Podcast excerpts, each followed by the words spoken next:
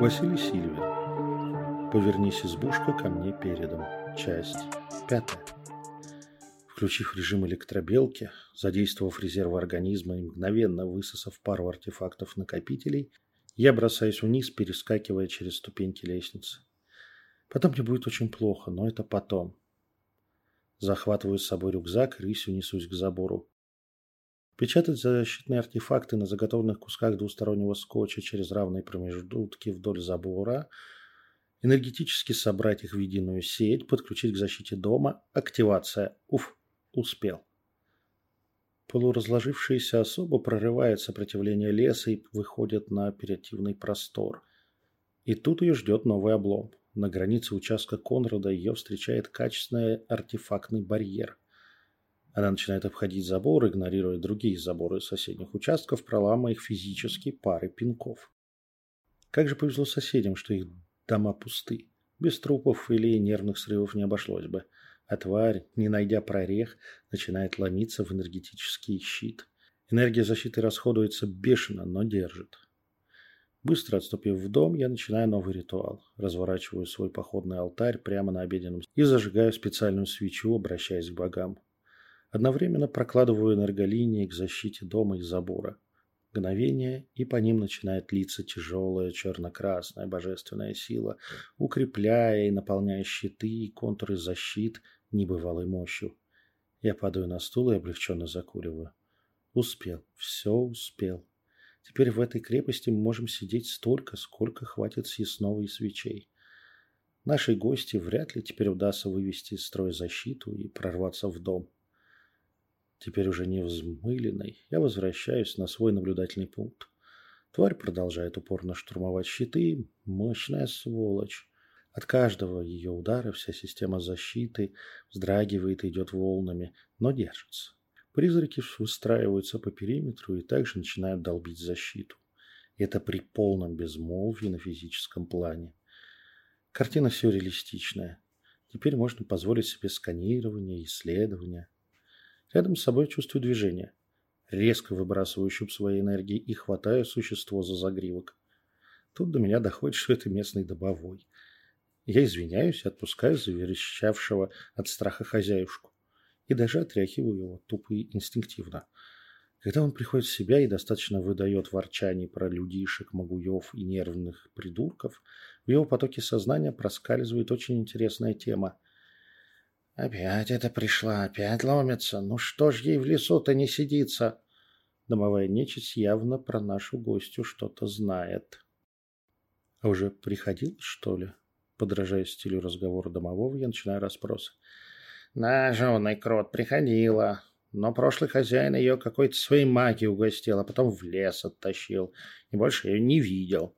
Относительно молодой хозяин дома обстоятельно выдает ценнейшую информацию. Тоже в конце октября дело было. Хозяин тогда в лес ушел на неделю, а потом вернулся и в погребе засел чуть ли не на сутки. А у меня доступа в погреб нет. Бардак там, наверное, ужасный. Эх, а ты меня в погреб пустить можешь? Ты ж мах, тебе все это вражба на один зуб, если смотреть, как ты дом прикрыл. Я сильно сомневаюсь, что магия колдуна, который смог эту лесную женщину отпинать и подвесить в лесу на крест, мне на один зуб но лезть засчитана, и я ее грешным делом люблю. Ну, пошли, мохнатый, покажи, где этот колдунский погреб. А там, может, и сдюжу тебя туда проход открыть. Домовой начал степенно спускаться по лестнице. Боги, сколько достоинства и пафоса в его движениях. Даже не поверить, что только что верещал, как резаная свинина. Спускаясь следом за местной нечистью, мы находим крышку погреба в основной комнате под облюбованным мной спальным местом. И да, филигранная работа. Крышка не фонит, не обнаруживается сканом, просто деревяшка, но пропитана чарами, как картошка фри маслом. Погреб вообще не обнаруживается магическими способами. Нет его тут и весь разговор. Тут работаю в обычном варианте дня на два. Но у нас форс-мажор, так что прости меня, неизвестный колдун. На каждую хитрую жопу маги-чистильщики найдут свой болт с нарезкой на 12. Из моих чуть подрагивающих пальцев начинают литься туманные струйки. Они не собраны в четкие линии или плетения. Просто энергетическая взвесь, которая заполняет все свободное пространство между контурами чужого плетения. даже облачком над ними парит. Когда ее концентрация достаточна, я, взяв в охапку домового, отбегаю на кухню, вывожу защиты в саперный вариант и посылаю в облачко над плетением одну программу завиток. Взвесь резко начинает менять полярности каждого мельчайшего элемента своей структуры, спонтанно и непредсказуемо. Вот одна пара входит в аннигиляционную спайку, и уже идет цепная реакция. Энергетический взрыв получается что надо. Домовой оглох и, матерясь, спрятался в холодильник, а я, мотая головой, как после контузии, пытаясь привести сознание в порядок. Долбануло хорошо, благо мои защиты выдержали. Сколько я восстанавливался после экспериментов с объемным магическим взрывом, пока не нашел саперную компоновку щитов, песня просто. Волна магического возмущения катится по дому, пронизывая его насквозь. Вашу дивизию. Я щиты не ослабил. Отразившись от защит дома, ударная энергетическая волна возвращается обратно. Еще несколько таких итераций, и все затихает. Домовый пищит от страха, прикрытый моими щитами. Он бы не пережил бы такого возмущения энергии. Свет в доме мигает во время взрыва, но старая проводка выдерживает. В комнате ощутимо пахнет палеными платами и горелым пластиком. Я оперативно вытаскиваю плавящийся удлинитель из розетки – от системного блока компьютера и от большого монитора на столе ощутимо тянет паленым. Пипец котятам. Похоже, я только что спалил всю сложную электронику в доме. Мой сотовый на столе, хвала богам, пережил магический катаклизм. Спасибо яблочным технологиям и предусмотрительному мне защитный став под чехол спасает мой iPhone уже не первый раз. За окнами раздался бешеный, нечеловеческий вой, переходящий в стон. Похоже, даже сквозь щиты нечисть из леса почувствовала, как фонит то, что находится в погребке, когда маскировку я так варварски сдернул. Спустившись по приставленной заботливой лестнице под землю, я обнаруживаю не такое уж маленькое помещение, обложенное кирпичом. В центре него стоит алтарь-постамент, вокруг которого начертаны неизвестные мне символы. Что-то напоминает, но... Ох, матка Боск, это же извращенный до неузнаваемости церемониал. Ну, блин, затейники, ну, блин, извращенцы. Под алтарь чародей использовал старую тумбу для телевизора из югославского набора мебели, мечты большинства советских людей. Ну, не гранитную стелу сюда ему будут тащить, правда же? В узловых местах рисунка стоят горящие свечи. Домовой просовывает свою голову между моих ног и красиво матерится шепотом от увиденного. «Это в каком году последний раз открывали погребочек?» – саркастически спрашиваю у охреневшего от увиденного нечисти. «Так, ну, да тут боги памяти, в девяносто третьем године вроде. Прошлого века. Хозяйка даже не отводит глаз от магической инсталляции. Фон, который она распространяет вокруг себя, и притягателен, и отвратителен одновременно. Это обещание блаженства и угроза страшной боли, и ты не знаешь, что из этого на самом деле принесет больше удовольствия. Ты, нечисть мелкая, брысь отсюда, а то подсядешь, что с тобой делать-то будем? Я командным тоном отсылаю домового обратно в дом. Он берет под козырек на старый имперский манер и исчезает. На алтаре лежит раскрытая яйцеобразная оболочка, внутри которой располагается человеческий глаз, проткнутый старой костяной швейной иглой. Такие у нас в деревнях еще в середине прошлого века использовали, пока стальная промышленность сделала танки, а не товары для людей. Но аналоги находят в раскопках еще раннего неолита. Глаз живой. Он явно смотрит на меня, и я ощущаю его взгляд, боль и ненависть. Осталось его отсюда изъять. Я начинаю продумывать схему деактивации ритуала, пока я перевожу для нормального церемониала то, что тут нахеровертил колдун из 90-х, и думаю, как все это остановить. Ко мне в погреб спускается Конрад.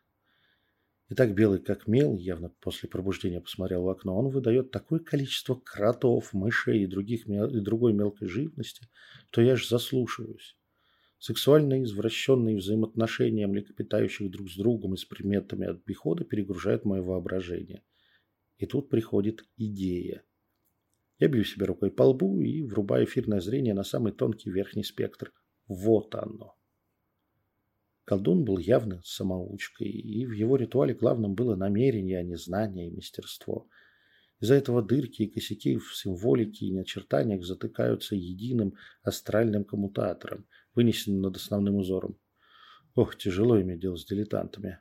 У профи таких косяков не бывает, но и подумать, что так можно, воображения не хватает обычно. Ну, мой хорошенький, что ты там хотел получить от всего этого? Жизнь. Он очень хотел жить. Рак постепенно убивал его, а врачи... Он слишком поздно к ним обратился.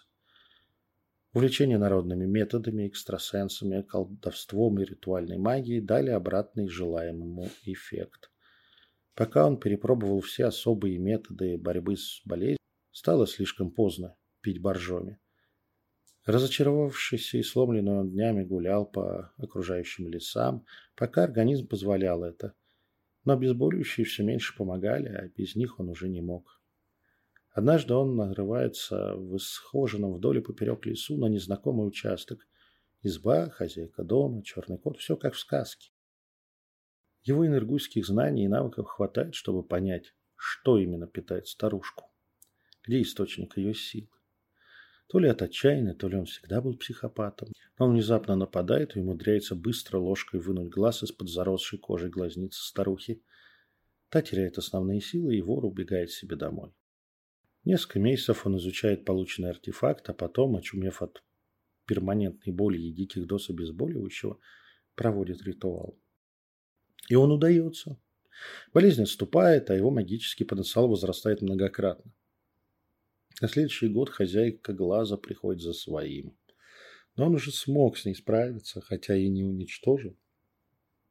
Лишь загнал обратно в другой лес и там зафиксировал. Беда в том, что мужик умер. Погиб, но явно не от болезни и рака. Внезапная смерть от внешних факторов.